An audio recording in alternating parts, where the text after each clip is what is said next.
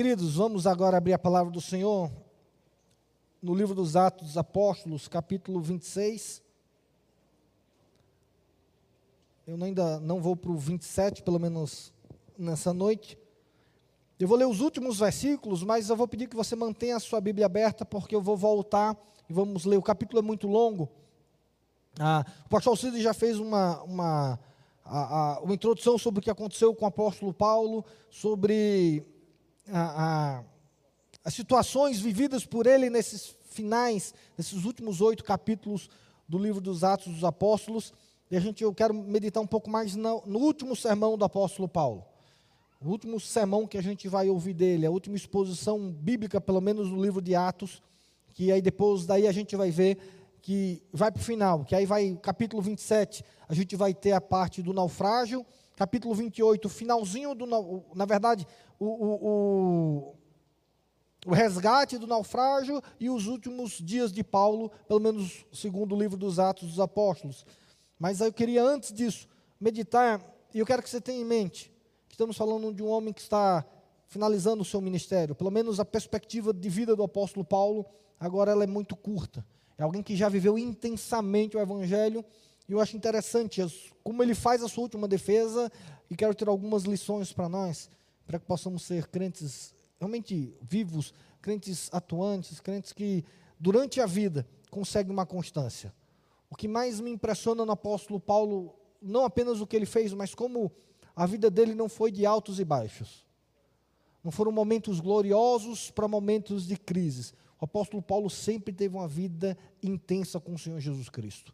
Ele sempre teve um ministério intenso com o Senhor Jesus Cristo.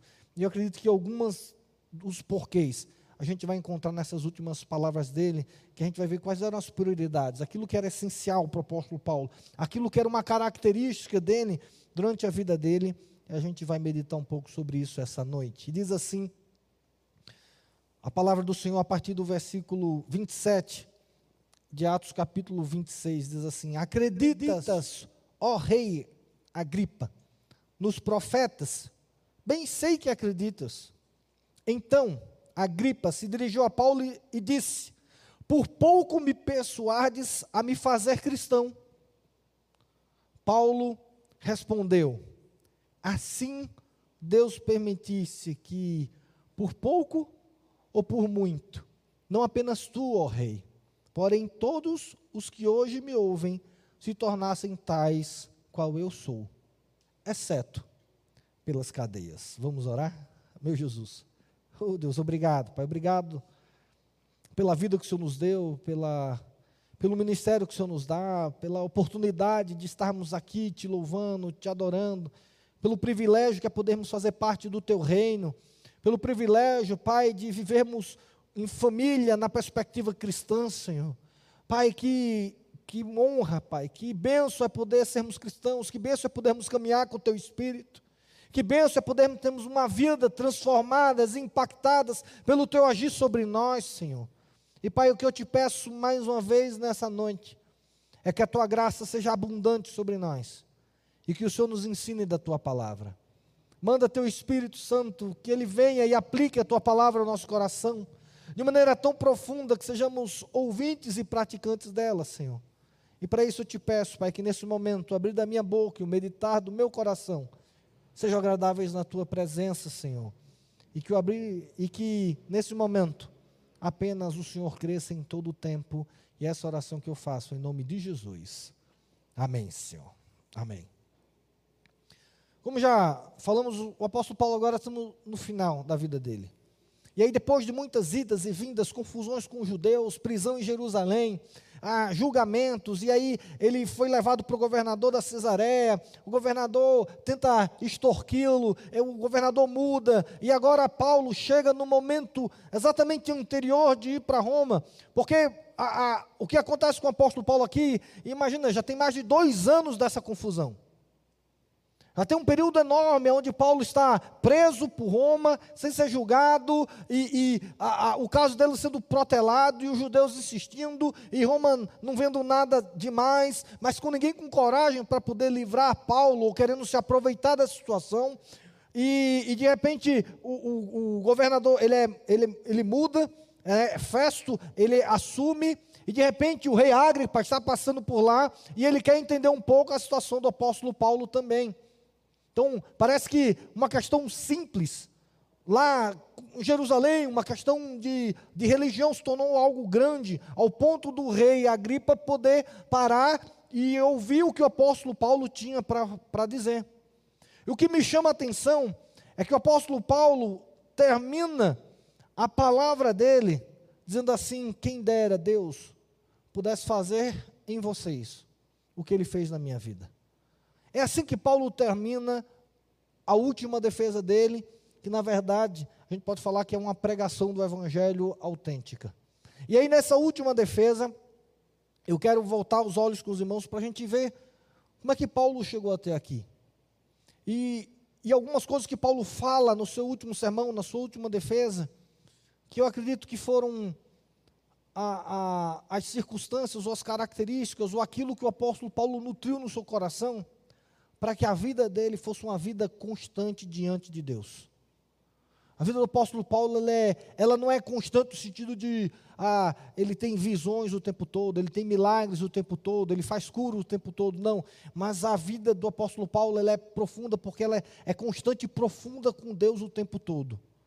A vida do apóstolo Paulo, ela não tem altos e baixos na perspectiva de crises existenciais, crises ministeriais. O apóstolo Paulo, o tempo todo, como a gente já estudou aqui, ele rompe o evangelho, ele faz as viagens missionárias, ele abre igreja, volta confirmando as igrejas, ele é preso, ele é açoitado, ele é criticado, ele a, a, a, é abençoado por Deus, ele faz coisas maravilhosas, e a vida com Deus, com ele, é sempre intensa e profunda. E meus irmãos, nós precisamos aprender disso, que o que nós precisamos na nossa geração são crentes que tenham vidas constantes e profundas com o Senhor Jesus Cristo.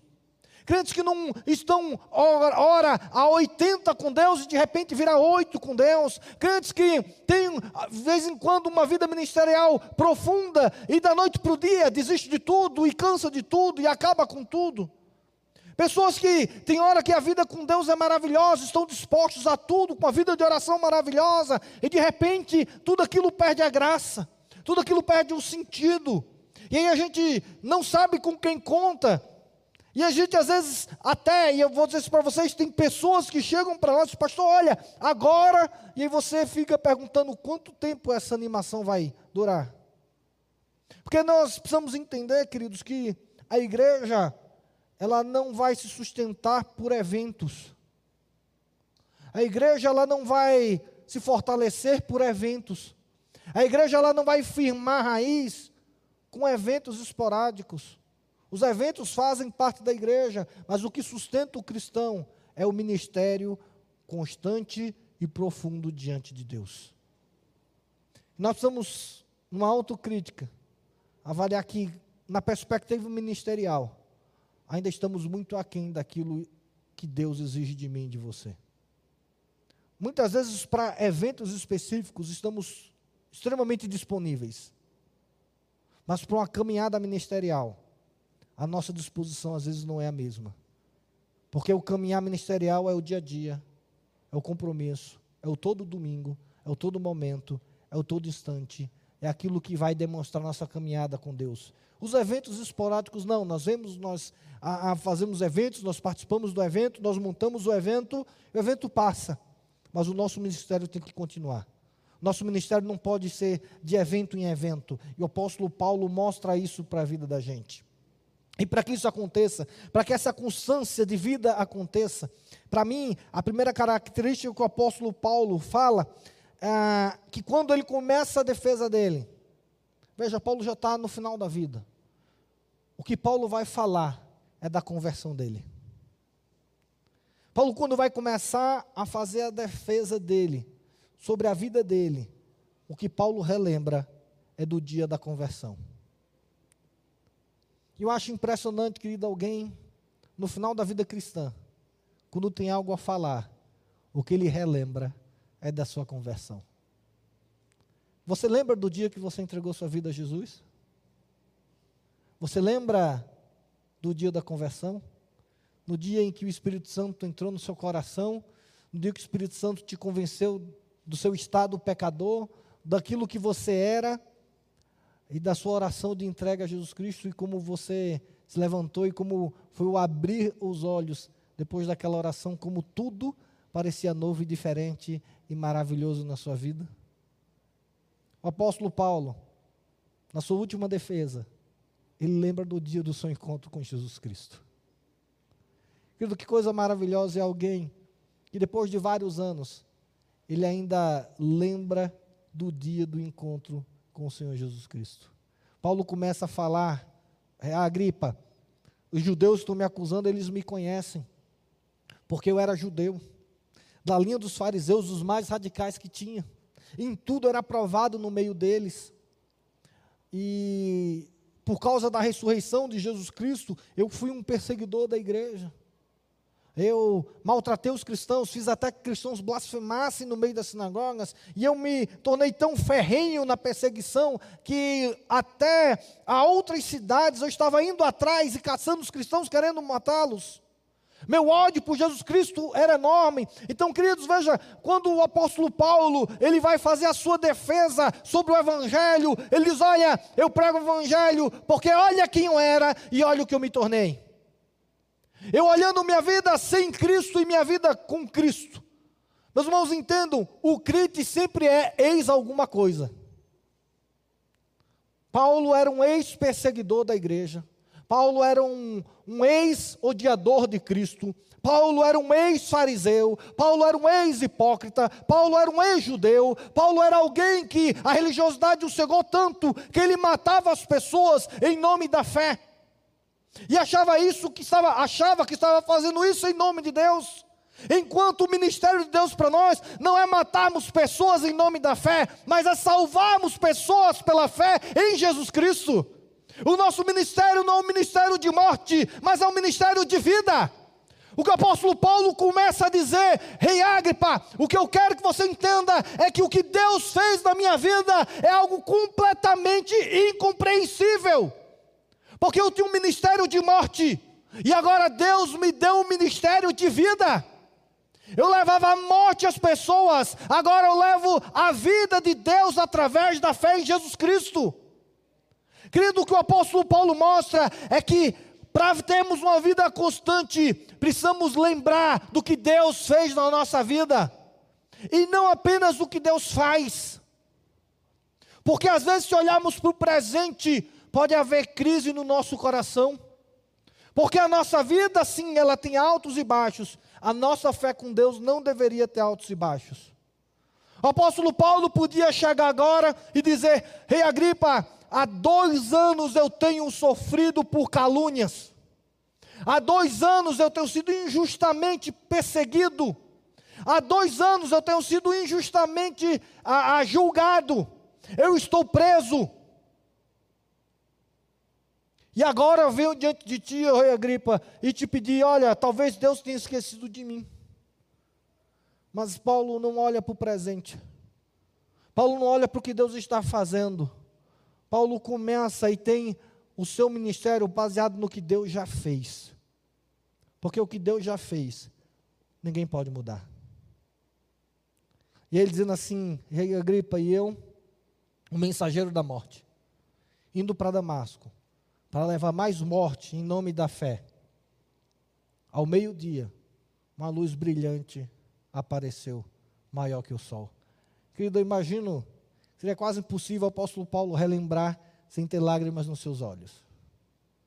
O apóstolo Paulo lembra com clareza e detalhes o principal dia da sua vida, o dia em que ele verdadeiramente encontrou o Senhor Jesus Cristo naquele bendito dia, Rei Agripa, eu indo matar os cristãos, aparece aquela luz, e eu caio do cavalo, eu pergunto, Senhor, quem és tu?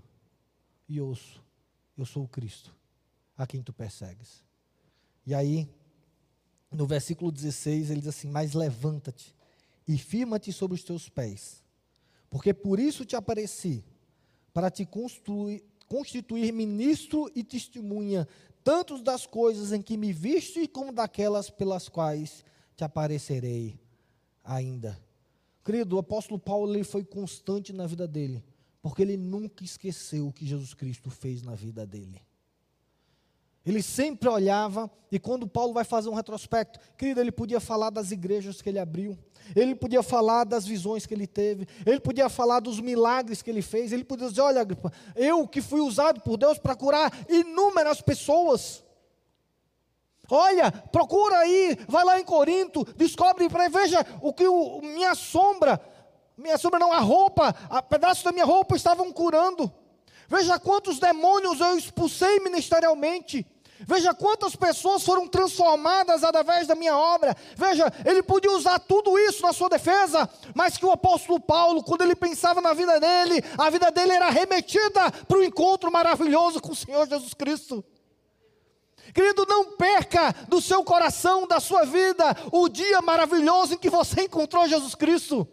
Talvez não tenha sido tão grandioso como foi do apóstolo Paulo, porque poucos o serão, mas eu garanto para você, querido, é o maior e melhor dia da sua vida. O maior e melhor dia da nossa vida e da minha vida não foi o dia que eu me casei, não foi o dia que eu me tornei pai, mas foi o dia em que eu me ajoelhei e entreguei a minha vida ao Senhor Jesus Cristo. O dia mais maravilhoso da minha vida foi um dia quando o meu coração estava quebrado, estava destruído, e naquele dia eu orei e disse: Senhor, eu quero entregar minha vida plenamente nas tuas mãos. Mas não foi uma oração, querido, para alguém, foi uma oração somente para Deus. Não tinha ninguém para olhar, para aplaudir, não tinha ninguém para dizer assim: olha que coração maravilhosa. Não, querido, porque meu coração estava totalmente aberto e entregue ao Senhor Jesus Cristo. E naquele dia, um adolescente, uma criança de 14 anos, entregou o seu coração a Jesus Cristo. Quando terminou aquela oração, a minha vida estava completamente transformada. E meus irmãos, eu era alguém que viveu na igreja. Eu era alguém que já conhecia o Evangelho. Mas ser cristão não é frequentar uma igreja.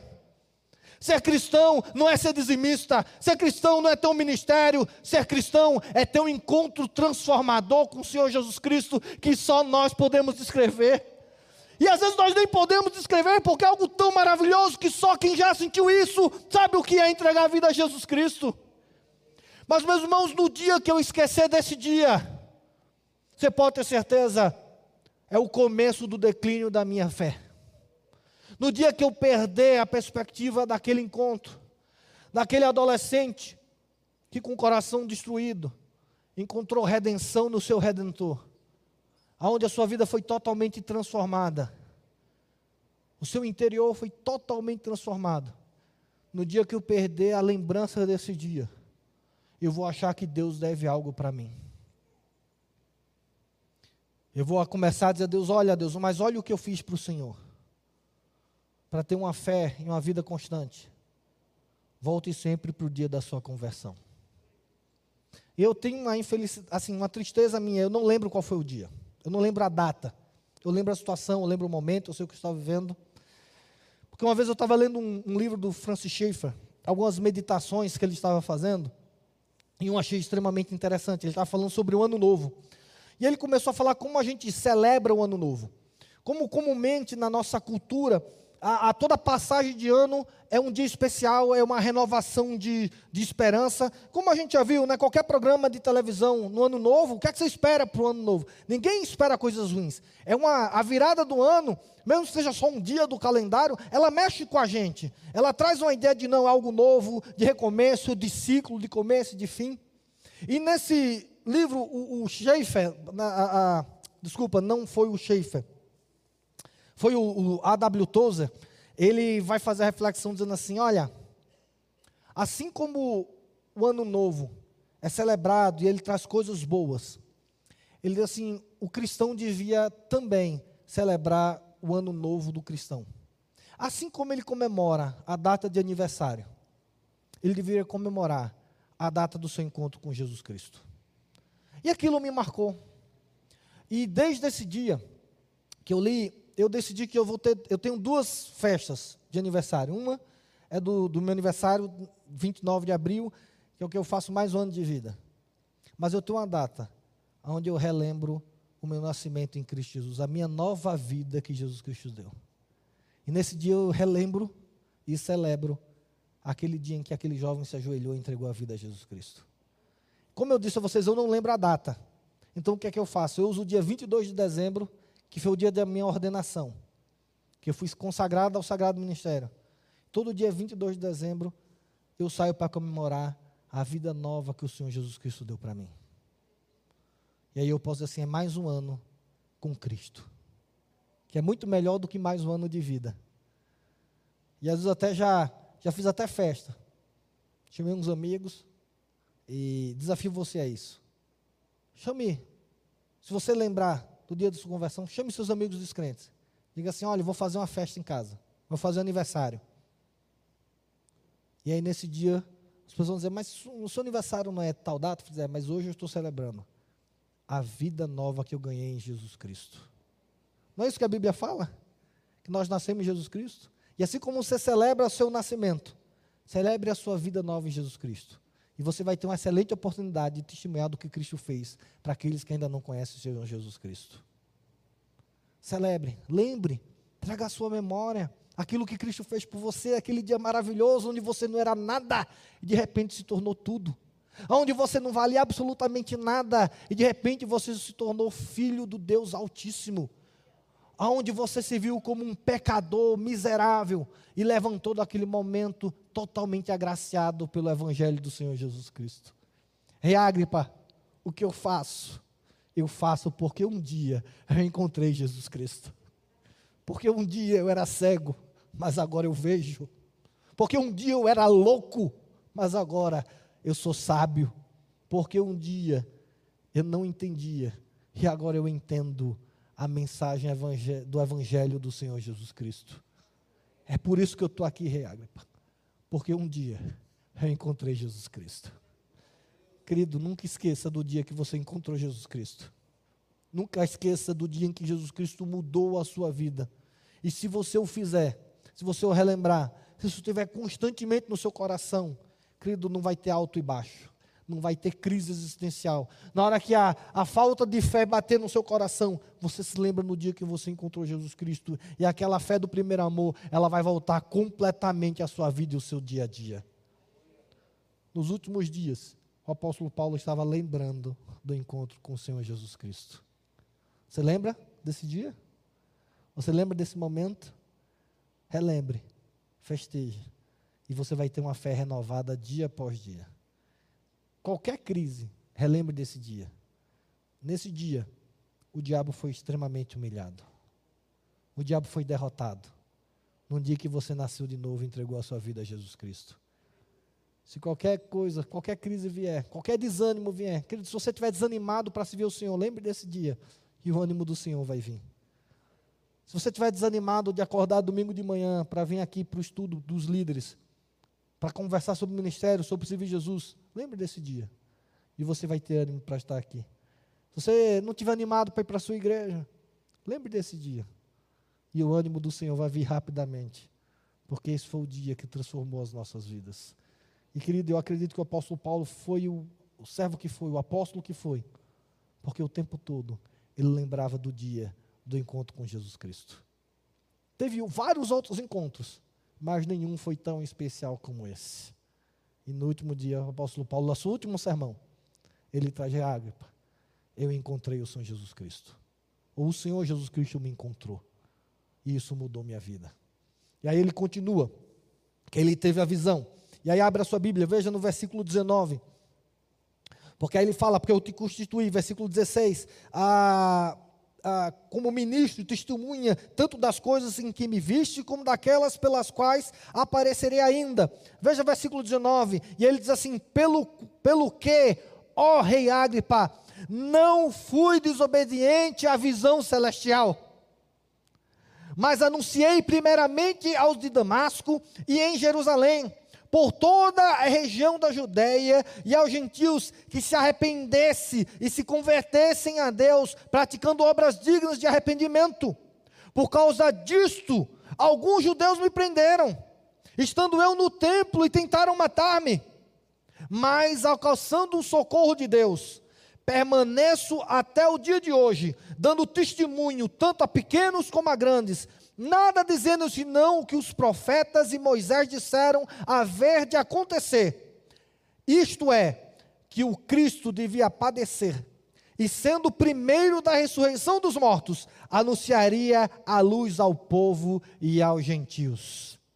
Reagpa, outra coisa que mantinha o coração de Paulo é que ele tinha um chamado, ele tinha um objetivo, e esse era o objetivo: não fui desobediente à visão celestial. O apóstolo Paulo, ele sempre foi constante com Deus, porque ele entendia que ele tinha um chamado e uma missão. E ele entendia que o chamado e a missão de Deus não era para ter sucesso, mas era para ser fiel. Deus não nos chamou para sermos santos, perfeitos, para sermos a, a, pessoas de sucesso, para sermos vitoriosos nesse mundo. Deus nos chamou para sermos o quê? Fiéis. Essa é a nossa vocação e esse é o nosso chamado. E queridos, nós precisamos entender que nós fomos chamados por Deus para sermos o quê?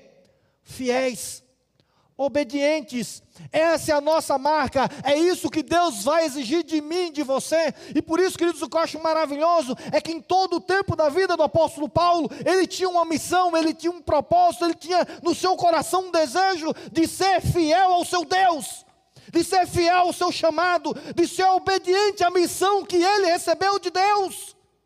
Ele manteve o foco, ele manteve o objetivo. Isso não significa que a vida dele foi fácil.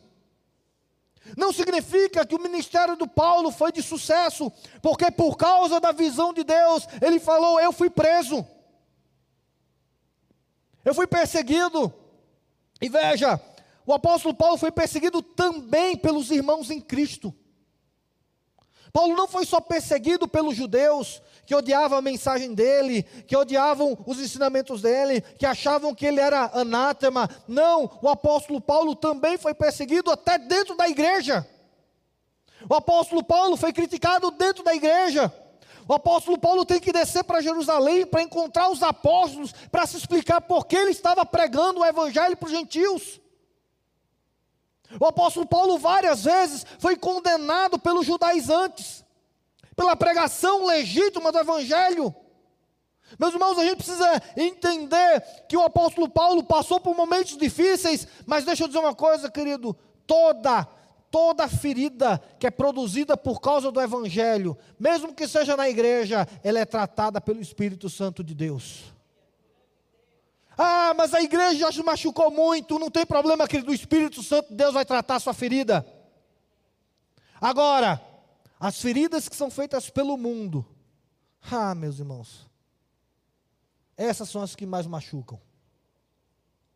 Porque as que são feitas pelo reino, essas Deus trata.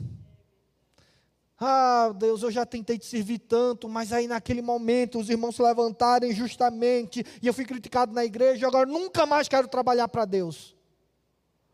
Não, querido, não é assim que Deus chamou. Deus não chamou para você desistir pelas dificuldades. Deus chamou para você ser obediente até o último dia. Ah, mas ninguém me reconhece. Não estamos atrás de reconhecimento. Mas eu fui, tentei e ninguém quis. Querido, você não foi chamado para ter sucesso, você foi chamado a ser obediente à visão celestial para a sua vida. Meus irmãos, tem algo que eu não gosto, é quando esses jargões nossos a gente fala que Deus sonha. Não os sonhos de Deus, não, querido. Deus não tem sonho, Deus tem planos e você faz parte dos planos de Deus. Mas Deus tem um plano para a sua vida, Deus tem um propósito para a sua vida. Mas, querido, você precisa ter um desejo no seu coração a ser obediente a esse plano que Deus tem para você. Você precisa chegar no final da sua vida e dizer com o apóstolo Paulo: não fui desobediente à visão ministerial. Não fui diferente, não fui desobediente à visão de Deus na minha vida. Eu não desisti. Eu não me acovardei. Eu não corri. Eu não me frustrei, porque eu tinha uma missão: ser fiel ao meu Deus, ser fiel ao chamado de Deus. E querida, eu quero convidar você essa noite. Se você desistiu, eu quero dizer a você: não desista, porque não vale a pena. Se você tem sido desobediente, eu quero dizer a você: mude de vida, porque não vale a pena uma vida longe daquilo que Deus tem para mim e para você. Não há arrependimento do apóstolo Paulo. Não arrancou com o apóstolo Paulo, pelo contrário, querido, eu imagino que ele falou isso com lábios alegres, sorriso nos lábios, dizendo: Não fui desobediente ao propósito de Deus na minha vida. O mundo não me seduziu, o sucesso não me seduziu, o fracasso não me desanimou, porque a minha perspectiva estava na visão que Deus deu para mim. Paulo, você vai ser ministro para pregar o evangelho para gentios, e Paulo foi fiel e foi obediente ao chamado de Deus à vida dele. Querido, às vezes as lutas, as mágoas, as decepções, nos afastam do propósito de Deus para a nossa vida. Às vezes as frustrações de sonhos, de planos, às vezes até o sucesso na vida do dia a dia, são obstáculos para desistirmos do chamado de Deus. O corre-corre, as muitas obrigações. Mas eu quero dizer para você essa noite: não tem nada de mais glorioso na sua vida do que o projeto de Deus para você. Veja, Deus não vai se importar se nessa vida a gente for engenheiro, se for médico, se for ministro, se for presidente, se for qualquer profissão. Você já imaginou e você lembra disso? Deus não vai te chamar no céu pela sua profissão. Mas a gente gosta de nos definirmos pela nossa profissão, não é isso? Falamos assim: o que é que você é? Aí fala assim: ah, eu sou engenheiro, eu sou pastor, eu sou médico, eu sou advogado. E na verdade isso é o que a gente faz. Mas isso está. É, é natural para a gente.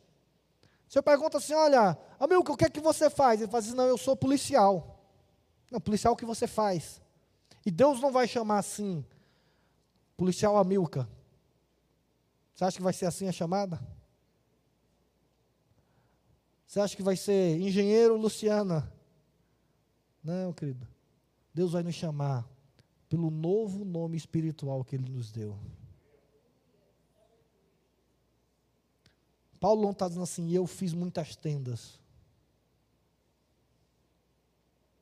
Eu fiz tendas demais. Não, querido, Paulo diz assim, eu fui obediente àquilo que Deus tinha para mim. Meu irmão, deixa eu dizer para você essa noite. Deus tem um projeto. Deus não tem um sonho para você. Não, Deus tem um projeto. Deus tem um plano. Deus tem algo prático para te usar no reino dele. Busque diante de Deus e Deus vai dizer o que é. E nunca se desvie dele. Não diga assim, ah, já estou cansado. Não, o apóstolo Paulo continuava sendo obediente ao chamado dele. Pregando a grandes, a pequenos. O apóstolo Paulo, no final da vida dele, pôde assim: Eu fui obediente ao chamado de Deus na minha vida. Para ter uma vida constante, ministerialmente. Você tem que ter esse mesmo desejo que o apóstolo Paulo tinha não era de sucesso, não era de números, não era de glória, não era de fracasso, mas era de fidelidade. Eu fui fiel ao que Deus me chamou. Ao que Deus me chamou, eu continuo sendo fiel. Meu convite a você essa noite é que você seja fiel a Deus servindo nessa igreja. Que você entenda qual o propósito, qual o plano de Deus para a sua vida e você o faça nessa igreja. Essa igreja está com braços abertos para que você possa ser fiel ao chamado de Deus na sua vida, no nosso meio. Que você seja um instrumento de Deus para abençoar a nossa vida. Que você possa usar tudo aquilo que Deus lhe preparou. Não fuja do chamado de Deus para a sua vida. Meu querido, se você tem fugido dele essa noite, eu quero dizer assim: não cometa essa loucura. Não cometa essa insanidade. Querido, insano não é quem busca a vontade de Deus, isso pode ser para os homens, porque Deus, querido, Deus tem os planos dele. E às vezes alguém pode dizer assim, mas você é maluco nisso? Você é louco em largar tudo isso? Olha o que você conquistou. Mas, querido, quando a gente olha para o nosso encontro com Jesus Cristo, o que a gente conquistou não é nada comparado ao que ele conquistou para nós. Paulo não falou das tendas que ele vendeu, das igrejas que ele abriu, da quantidade de número que ele se converteram através da obra dele, da quantidade de pessoas que se sustentaram com as vendas dele, com a ajuda ministerial e financeira que ele levou para os crentes de Jerusalém. Não isso, não, isso fazia parte de algo, da fidelidade, do chamado de Deus para a vida dele. Meu irmão, você quer ter uma vida ministerial verdadeira? Não fuja do chamado de Deus para a sua vida. Se você tem fugido, eu convido você essa noite a se render ao seu Senhor. Você chegar em sua casa, hoje à noite, se ajoelhar na sua cama e dizer: Deus, eu não quero fugir do chamado do Senhor para a minha vida. Eu não quero fugir da visão do Senhor para mim, do seu chamado para mim. Não me importa o quanto eu já sofri, não me importa quanto eu já fui derrotado, não importa o quanto eu já fui vitorioso, não importa as coisas que eu conquistei. O nosso chamado é para ser fiel. E seja fiel a Ele. Que é a única coisa que Deus espera de mim, de você. E o apóstolo Paulo continua. E ele termina com aquilo que eu li no começo, e assim eu quero terminar a mensagem de hoje à noite. Quando, imagina, Paulo termina a sua defesa, porque ele depois vai, vai falar da ressurreição de Cristo, da salvação de Cristo Jesus. Festo, que eu acho que olha para Ágripa e, e, começa a ver que o, o, governador, o rei começa a balançar, ele liga e fala assim: Paulo, você está louco, as muitas letras te fazem delirar. E aí ele fala: Ó, oh, Festo, eu não estou louco, de jeito nenhum, pelo contrário. E aí ele, quando ele fala: Olha, rei, tudo isso você já conhece, tudo isso você já sabe, é por isso que eu sirvo ao meu Senhor Jesus. E aí, no versículo 28 que eu quero ler de novo. Agora o rei, um homem de sucesso, um homem que aos olhos das pessoas era admirado, era bajulado.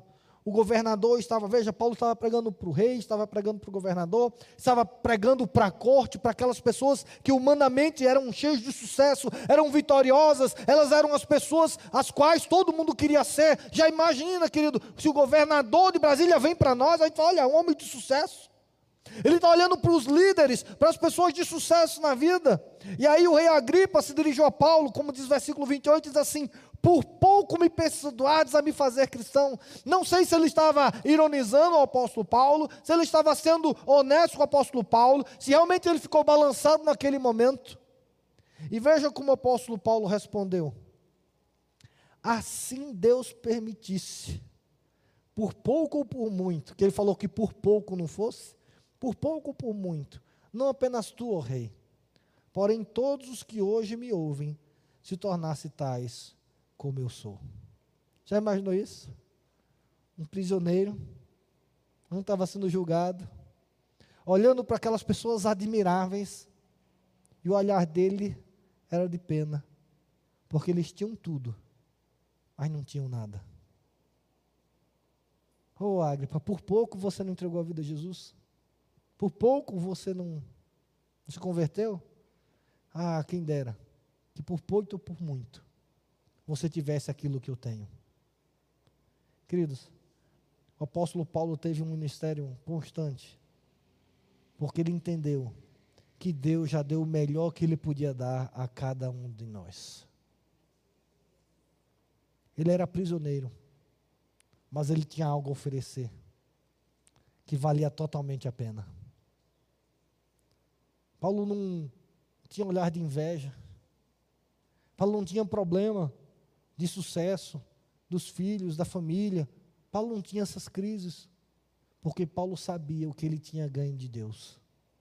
E ele olhava para o rei, para o homem de sucesso, para aquele mais que vitorioso, e só tinha um desejo no coração dele: Oh, rei, que não só você, mas todos aqui pudessem ter, que se tornassem exatamente como eu sou. O que? Alguém que teve um encontro com Cristo Jesus. Você podia dizer assim, provavelmente dizer assim, esse cara é louco. Esse Paulo é maluco. Como é que um prisioneiro vai falar isso para o governador? Como é que alguém vai chegar para um homem de sucesso que está contando as posses, que tem tudo, que alcançou tudo na vida, aconteceu, é, teve todos os objetivos que ele procurou, que olhando humanamente, ele foi bem sucedido em tudo aquilo que ele fez, e aquele apóstolo Paulo, que não era absolutamente nada aos olhos dos homens, pelo contrário, era um prisioneiro de César, ele tinha uma convicção no coração: vocês precisam do Senhor Jesus Cristo. Porque se uma vida sem Jesus Cristo é nada, é vazia. Por isso, querido, Paulo não tinha crise no seu coração, pelo que ele tinha ou pelo que ele deixou de ter. Paulo não estava com crise do tipo, olha, vivi a minha vida toda e agora sou um prisioneiro. Não, querido, ele era um prisioneiro de Cristo. Reagripa, você tem dinheiro, você tem poder, você tem influência, você tem sucesso, mas falta tudo na sua vida.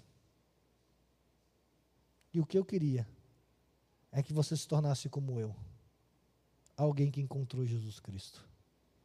Meus irmãos, evangelismo é querer que as pessoas tenham a vida de Deus que nós temos. Vamos zombar de você? Depende da sua postura. Depende da sua postura. O mundo vai chegar para você e dizer assim: ah, quer dizer que você vai para a igreja? Vou. Quer dizer que você dá o dízimo para a sua igreja, para aquele pastor ladrão? Dou. E cara, como eu queria que você pudesse dar também. Como eu queria que você pudesse entender aquilo que só quem encontrou Jesus Cristo pode entender. Mas você vai perder o jogo domingo do seu time, do coração, ir para a igreja. É. Você vai abrir mão desse empregão por causa do evangelho? É. Você é maluco? Não, meu irmão, como eu queria que você se tornasse como eu. Que você pudesse ter a vida que eu tenho com Deus. Que você pudesse ter o entendimento da nova vida. Que você pudesse entender o que é ser livre, transformado pelo Espírito Santo de Deus. Como eu queria que você pudesse ter um encontro com Jesus Cristo. E por isso Paulo pregava o Evangelho porque ele sabia o que Deus tinha dado para ele. Meus irmãos, para concluir, uma das grandes armas do diabo é tentar diminuir aquilo que Deus deu para nós, como se que o mundo tivesse a oferecer fosse muito maior. Olha a diferença dos testemunhos do apóstolo Paulo, o último testemunho dele, para os testemunhos que normalmente nós ouvimos na igreja. As últimas palavras do apóstolo Paulo não foram palavras de vitória, não foram palavras de milagres, não foram palavras de coisas ah, grandiosas que aconteceram na vida dele, não foram compartilhamento de grandes bênçãos na vida dele. Talvez o testemunho do apóstolo Paulo, e por isso a igreja está do jeito que está, não tem apelo para a igreja. Porque testemunho bom, testemunho bom era aquele que viveu nas drogas, que estava quase morrendo, que estava endividado, e de repente apareceu um cheque na vida dele, e mudou, e, e três anjos apareceram. Não, o apóstolo Paulo não foi nada disso. O último testemunho do apóstolo Paulo foi: Eu lembro do dia em que eu encontrei Jesus Cristo. Eu lembro do dia que eu estava naquele cavalo, aquela luz apareceu, e minha vida mudou. Eu nunca mais fui o mesmo. De mensageiro de morte, eu passei a ser um mensageiro de vida. Eu fui fiel à visão de Deus naquele dia. E continuei sendo fiel a Deus todos os dias da minha vida. E Reagripa, a única coisa que eu queria é que você tivesse a vida que eu tenho em Jesus Cristo. Você tem tudo e não tem nada. E eu queria muito o que eu tenho, que é tudo, você também tivesse. Paulo olha para o rei e entende que falta tudo na vida dele. Querido, eu quero que você entenda essa noite. Se você tem Cristo, você tem tudo o que você precisa. Se você entregou a sua vida a Jesus Cristo, você já teve um encontro com Ele, você não precisa de absolutamente mais nada. Deus já fez tudo o que podia fazer. E por isso eu quero dizer a você, vale a pena continuar vivendo a vida com o Senhor Jesus Cristo. Mas se você olha para a sua vida cristã hoje e começa a ver o que Deus não fez na sua vida, olha, Deus, Olha o milagre que o Senhor fez na vida do fulano. Olha a bênção que aconteceu na vida de Cicrano. Olha o agir que o Senhor fez na vida de Beltrano. E na minha vida, Senhor, cadê? Olha o carro que o irmão está andando, olha a casa que ele teve, olha a bênção, olha a prosperidade, olha as coisas maravilhosas acontecendo na vida dele. Olha tudo que o outro aconteceu e eu estou aqui, eu que sou fiel. Querido, isso tem gerado crise na vida, porque a salvação não tem sido bastante para nós. E aí o diabo tem colocado a ganância, aquela, aquele fruto que trazia, era agradável aos olhos para Adão e Eva, que os tentou, que de repente era saboroso demais, aquela vida que eles podiam experimentar, que não era a vida que eles estavam vivendo. Satanás fez e a tentação de Satanás continua sendo a mesma, é acreditar que aquela maçã era melhor que o que Deus tinha para Adão e Eva. Adão e Eva já tinham visto aquela maçã mil vezes, mas eles olhavam para ela, e depois da tentação do diabo, a Bíblia diz que assim, vendo Eva, que era agradável aos olhos, que era saborosa. Ou seja, o diabo fez com que Adão e Eva acreditassem que um fruta era melhor que o paraíso. O diabo continua sendo assim, queridos. Um carro não é melhor do que a vida com Deus. Não tem nenhuma casa que seja melhor que a vida com Deus. Não tem nenhuma roupa que seja melhor do que a vida com Deus. Não tem nenhum emprego que seja melhor que a vida com Deus. Não tem nada que esse mundo possa te oferecer que seja melhor do que Deus já te deu, que é a salvação em Jesus Cristo. Significa que você não vai ter bons carros, boas roupas? Não. Significa que você vai ter tudo. Mas o que importa é o que Deus já deu. E se Deus fizer na vida de um e não fizer na sua vida, não tem problema, porque o que Deus já fez na sua vida é mais do que o suficiente. E a gente pode olhar para essas pessoas de sucesso no mundo. E a gente pode dizer assim: só falta tudo para eles. E que o Senhor Jesus Cristo coloque nos nossos corações esse coração missionário. Que queira levar para aqueles que pensam que tem tudo, mas que verdadeiramente não tem nada, a verdadeira vida em Jesus Cristo. Que você pregue o Evangelho, porque você quer que as pessoas tenham um encontro com Jesus Cristo que você teve e tenham a vida que só aqueles que tiveram encontro com o Senhor Jesus Cristo tiveram. Porque foi Ele que morreu pelos nossos pecados. Foi Ele que entregou a sua vida, ressuscitou, para que tenhamos vida abundante e eterna para a glória do Senhor Jesus Cristo. E meu irmão, se você está aqui essa noite ou está nos assistindo, mas você é como o rei Agripa, Agripa, que está quase por pouquinho, não faça essa loucura. Se por pouco você ainda não entregou sua vida a Jesus Cristo, eu quero desafiar essa noite, entregue, dê esse passo de fé necessário para a total transformação da sua vida. Por pouco, o rei Agripa não teve a melhor vida que ele podia ter, a maior experiência da vida dele. Se você tem resistido ao chamado do Senhor Jesus Cristo e entregar completamente sua vida a Ele, não faça isso essa noite. Se você por pouco ainda não entregou sua vida a Jesus Cristo, você tem assistido os nossos cultos, você tem assistido as nossas pregações. Olha, hoje é a 39 pregação só no livro de Atos.